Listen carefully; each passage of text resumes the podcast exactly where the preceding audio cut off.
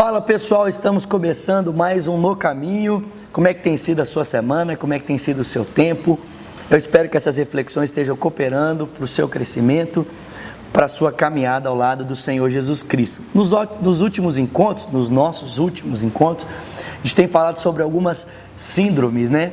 Exatamente, eu sei que a palavra parece pesada, mas é exatamente, são doenças, comportamentos nocivos, destrutivos que atrapalham a nossa comunhão com Deus e também a nossa comunhão com o nosso semelhante.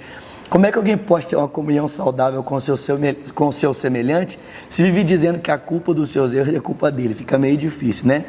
Nós falamos exatamente sobre essa síndrome, que é a síndrome de Adão, né, de dizer, ó, a culpa é do outro. Falamos sobre a síndrome de Eva, que é, olha, a, a culpa é do diabo, né? Não, isso está acontecendo porque a culpa é de Satanás. Mas eu queria no dia de hoje falar sobre uma outra síndrome que também está ali em Adão, né? um outro comportamento nocivo que Adão ele traz, que é a síndrome de colocar a culpa em Deus, de dizer, olha, a culpa é do Senhor. Porque o texto diz que diante da queda e a interrogação de Deus, Adão olhou para Deus e disse: Olha, a culpa é da mulher que o Senhor me deu. Eu acho engraçado assim, primeiro Adão colocou a culpa é, sobre a mulher, é claro, ele disse, olha, a culpa é dela, ela que me enganou, ela que me introduziu ao erro. Mas Adão não apenas colocou a culpa na mulher, Adão também colocou a culpa em Deus. Ele disse: Deus, a culpa é sua porque o Senhor me deu essa mulher. Que é o que muitas pessoas fazem hoje, né? As pessoas olham para o mundo caótico e elas perguntam: onde é que está Deus em tudo isso? Como se Deus fosse culpado, né?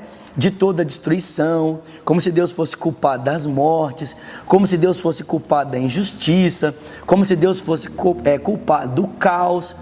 Mas, gente, vamos falar a verdade. Quem trouxe o caos para o mundo e quem tem promovido o caos no mundo não é Deus, somos nós. Nós que, infelizmente, com o nosso comportamento, continuamos a provocar a injustiça, a maldade, somos nós que continuamos a provocar né, o sofrimento. Somos nós que continuamos né, com o nosso comportamento a legitimarmos as doenças, as enfermidades. Né? A vida imoral que o ser humano vive hoje traz toda essa consequência. Quer dizer, o cara pega, come de forma desregrada, tem né, uma vida sexual desregrada. Né? O pessoal fala, ah, não, sexo seguro é sexo com camisinha. A Bíblia diz que o sexo seguro é o sexo dentro do casamento com uma parceira só. E aí o mundo vive dessa forma, o cara é usuário de droga, bebe desenfreadamente, né, não tem uma vida disciplinada, e aí depois fica colocando a culpa em Deus. Ah, Deus, por que, que Deus permitiu que essas coisas aconteçam na minha vida? Não tem nada a ver com Deus tem a ver com as nossas decisões, tem a ver com as nossas escolhas. Né, Adão disse: oh, a culpa é da mulher que o Senhor me deu, quando na verdade a culpa era dele. Foi ele quem decidiu viver da maneira como viveu, foi ele quem decidiu usar a sua escolha, o seu direito de responsabilidade para se distanciar de Deus, rompendo com Deus e trazendo sobre ele o estado de caos, o estado de sofrimento. Em última instância, a culpa da miséria e da falência do mundo é minha, ela é sua, porque a Bíblia diz que o pecado entrou no mundo por um homem e que todos nós, de alguma forma, estávamos representados nesse homem que, infelizmente, nos conduziu né, a esse estado de caos. Então, pare de colocar a culpa em Deus, pare de questionar a Deus, né? Como o pastor André disse alguns dias atrás, no culto fé, pare de dizer para Deus, Deus, por quê? Porque e comece a admitir, Deus, eu preciso mudar. Né? Pare de dizer para Deus, Deus, muda situações à minha volta.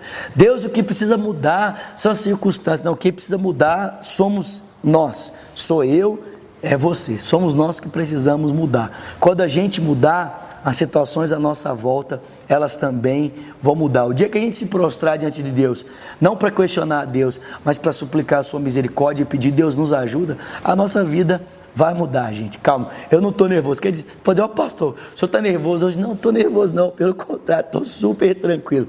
Mas nós precisamos admitir a nossa responsabilidade e clamarmos a Deus por transformação nas nossas vidas, ok?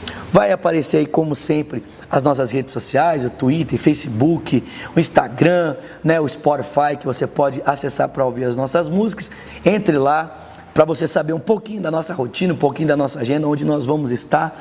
Vai ser um, um prazer estar com você em uma celebração em nome de Jesus. E caso você queira nos levar na sua igreja para compartilhar uma palavra ou para um tempo de louvor e adoração, você pode acessar o nosso site cristovivo.org ou entrar em contato conosco pelo e-mail contato@cristovivo.org ou pelo telefone 31 99407 6034. Tá bom? Estamos encerrando aqui mais uma reflexão. Que Deus te abençoe ricamente e até o nosso próximo encontro no caminho. Tchau.